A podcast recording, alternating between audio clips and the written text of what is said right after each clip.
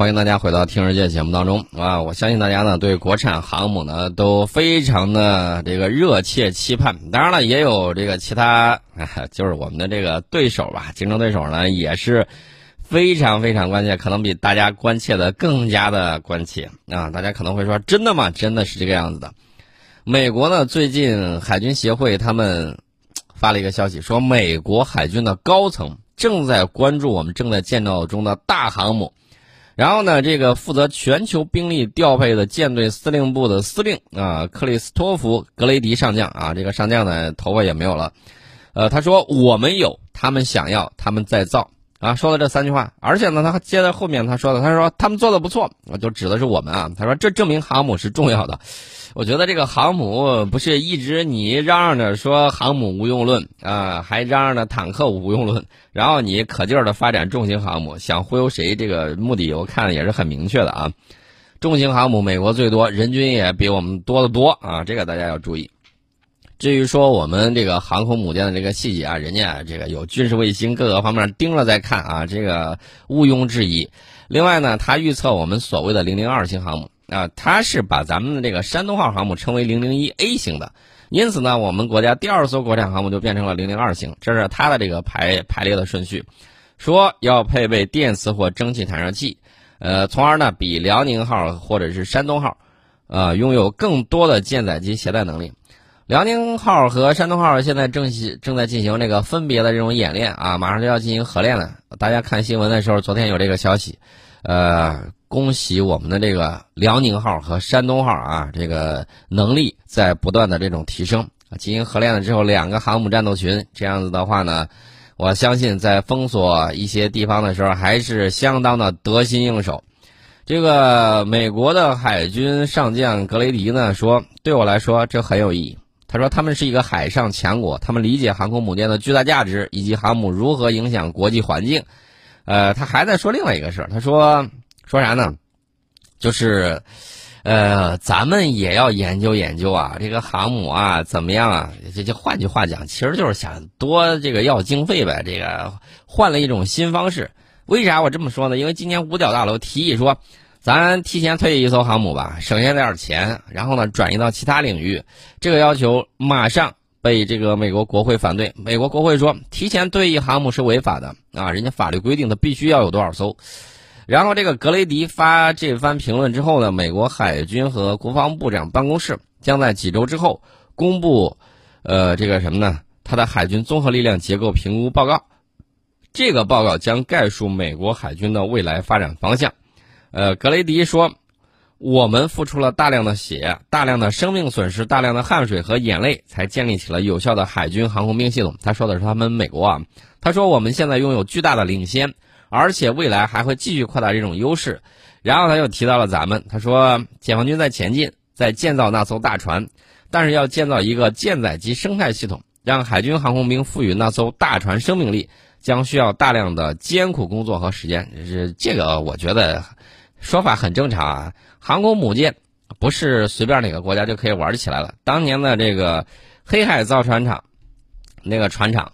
已经说明了这个情况啊，什么时候苏联还能够造这样的？造不了了，为啥呢？需要苏维埃，需要这个国防工业委员会，需要多少个这个大学研究机构、各个厂矿、几万个这个这个科研机构厂子，然后才能够把这个伟大的东西造出来。航母属于这种实力雄厚的国家啊，一般小国家很难玩得起这个东西，造就很难造。那现在呢？这个美国海军，你知道他在忙啥呢？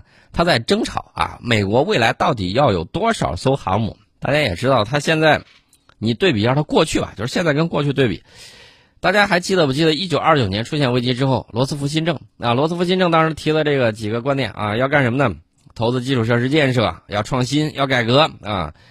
那现在呢？你再对比一下，现在他就是甩锅指责，还干什么呢？印绿条子啊，就。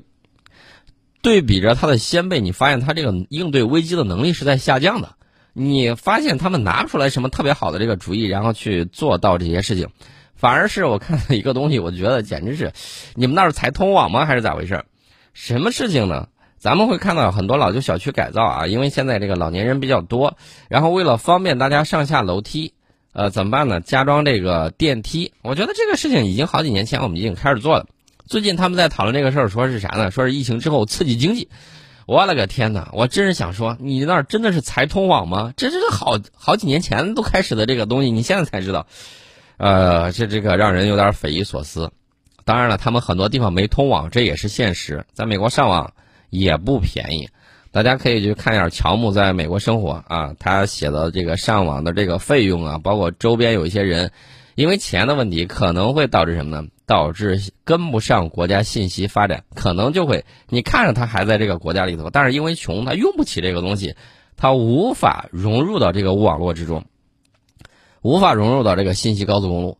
那这也是个大问题。咱再看咱们有一些边远地区，有一些深山里面，这个无论是移动、联通、电信啊，照样把杆子给你戳到那儿。他如果从市场行为去解释的话，这一定是赔本买卖啊。但是呢，为了满足这个国家这种扶贫的需要，各种方面的这种需要，必须得给通上。这是国企的一个担当啊。大家也会看到，呃，所以说呢，你有的时候啊，既有有一些这个抱怨，也要注意。啊，他在有一些边远地区承担了私营企业做不到的这种事情，那确确实实这个样子的。呃，至于说这个美国将来还用不用航母，我可以确凿无疑的告诉你，美国忽悠的航母无用无用论啊，按照格雷迪的这个说法，叫做作为未来部队结构的一部分，航母仍然是美国运作的核心。这一句话的事儿，已经给大家说的非常的清楚了，人家还是要用的，而且要继续去用。而且要造更大的、更好的啊、更棒的这种核动力航母，呃，大家一定要注意啊，在核动力航母方面，人家是世界第一，无论是这个建造的这个经验，还是它使用的经验，都比我们要丰富的多。呃，做二忘一这个事情，就是需要你不断的去提升。这个里头，他提到了大量的这种经验也好，大量的血和泪也罢，大量艰苦的劳动，这都是需要我们。航母人需要去付出的啊，需要我们的海军在不断的努力，这是我们讲到的。当然了，还有这种差距，你一定要要客观的去认识。我们认识到差距是让你迎头赶上，而不是有些人，哎呦，我们不如别人，给人家跪了。膝盖底下不要生根嘛，老祖宗给你长膝盖，不是是让你不断的去超越自我。天行健，君子自强不息，不是让你看见别人强就给人家跪下去的，不是这个样子。不管你是心理的还是行动上的。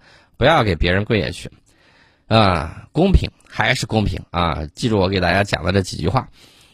接下来呢，我们先进一下广告，广告之后呢，我们要给大家聊一聊科技啊。昨天没有聊完，今天也要给大家接着聊。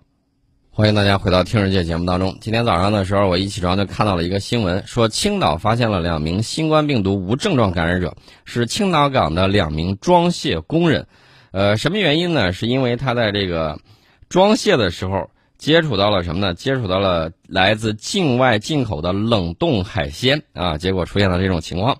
那么我们接下来要给大家谈的这个事儿呢，就是跟那个疫苗有关啊，跟那个新冠疫苗有关。呃，我们知道啊，我们国内疫情是得到了有效的这个控制啊，现有的疫苗呢还没有到这个普通人大规模接种的这个阶段啊。然后呢，我们跟阿联酋这个联合进行那种三期疫苗的这个临床接种。然后呢，效果还是比较不错的。那么，中国疾控中心的主任高福呢建议说，疫苗接种呢应该分层进行。如果需要前往疫情高风险的海外地区工作的人群，从事与疫情相关的医务防疫工作人员等特殊人群呢，应该建议第一波接种。然后是从事餐饮、安保、清洁等保证社会基本运转的人员，政府公务员等提供这个社会公共服务以及学校等人员密集区域的工作人员。可是情形呢，分阶段接种。说到这个疫苗呢，大家还记得不记得早些的时候，今年上半年我给大家这个在聊的时候，我就说美国的那款疫苗，包括这个英国的那款，他们的那个设计的这种方式，我当时表示了一个质疑，我认为可能会有问题，容易萝卜快了不洗泥。结果呢，由英国阿斯利康制药公司和牛津大学合作开发的新冠疫苗，近日因为一名参与者意外发病。被迫叫停正在进行的三期临床实验，啊，这个大家可能会担忧，说这个英国啊，或者说美国的这个三期疫苗到底有多大的这个风险？我们从科学角度上给大家讲一下啊，这个疫苗的作用呢，它的这个原理就是利用人体千百年来的免疫机制，通常不良反应呢会有两类，一类是活疫苗的减病毒原体啊，减毒病原体可能会引发严重感染，比如说针对这个脊髓灰质炎的口服糖丸，有二十万分之一的概率导致残疾。另一类呢是过敏，可能导致过敏性休克、喉头水肿等。英国的疫苗就属于后者啊，参与者的病因不明确，容易让这个疫苗呢背黑锅。呃，这个疫苗三期实验的不良反应通常是什么呢？通常是发热、腹泻、呕吐、注射部位红肿等。这个英国疫苗接种者发病与疫苗是否有直接关系还不清楚。不过英方呢，这个批准重启实验，至少说明之前症状可能跟疫苗关系不大。那么，美国《华尔街日报》呢，趁机黑了我们一把啊！这个吹嘘日西方的这个药企有操守啊，强调说九家西方药企已经联合签署了声明，啊什么之类的。但事实上，他玩了一个偷换概念的一个把戏，他把中国药企给企业内部人员和因为工作需要不得不注射实验阶段疫苗的国企员工和记者等，说成搞大规模公众注射，这是美国《华尔街日报》趁机黑我们的一个把戏。我们国家颁布的疫苗管理法规定，疫苗只要获得许可，在特定情况下可以紧急上市或者是大规模应急使用。所有接种疫苗的人呢，都签署了知情同意书，属于应急使用啊，这是这么样一个情况。啊，至于说将来，将来我觉得我还是相信我们自己的这个力量。为什么呢？我是从那个埃博拉病毒抗击埃博拉病毒的时候，我们那个疫苗那次呢，因为那个埃博拉病毒在非洲。啊，迅速起来，然后呢，迅速被控制住。有一些非洲国家，它在管控这个公共卫生危机的时候，甚至比西方国家做得更好啊。为什么呢？不像他们那些人那么反制啊，听医生的话，按照科学的道路来。然后呢，人家即便是医疗条件差一些，也能够做到。但是呢，这个这个情况大家也都看到了，西方现在号称说是又一波疫情反弹。我倒是觉得第一波他可能就没有控制住，然后呢，强制大家休息了这一个月，现在一放开，结果又出现了这个数字的这种反复，接下来会怎么样，我还不清楚啊。这个我还是强调一点，按照科学规律办事啊，千万不要这个为了政治、为了经济，然后呢，为了急功近利，导致了一些事情最后不一发不可收拾，反而对你的经济和政治造成了巨大的影响。欲速则不达。啊，磨刀不误砍柴工，该按科学防疫去办的事儿，还是要按科学防疫去办啊！这是我给大家简单的提到了这个目前的一些情况。呃，今天呢，我们先给大家聊到这里。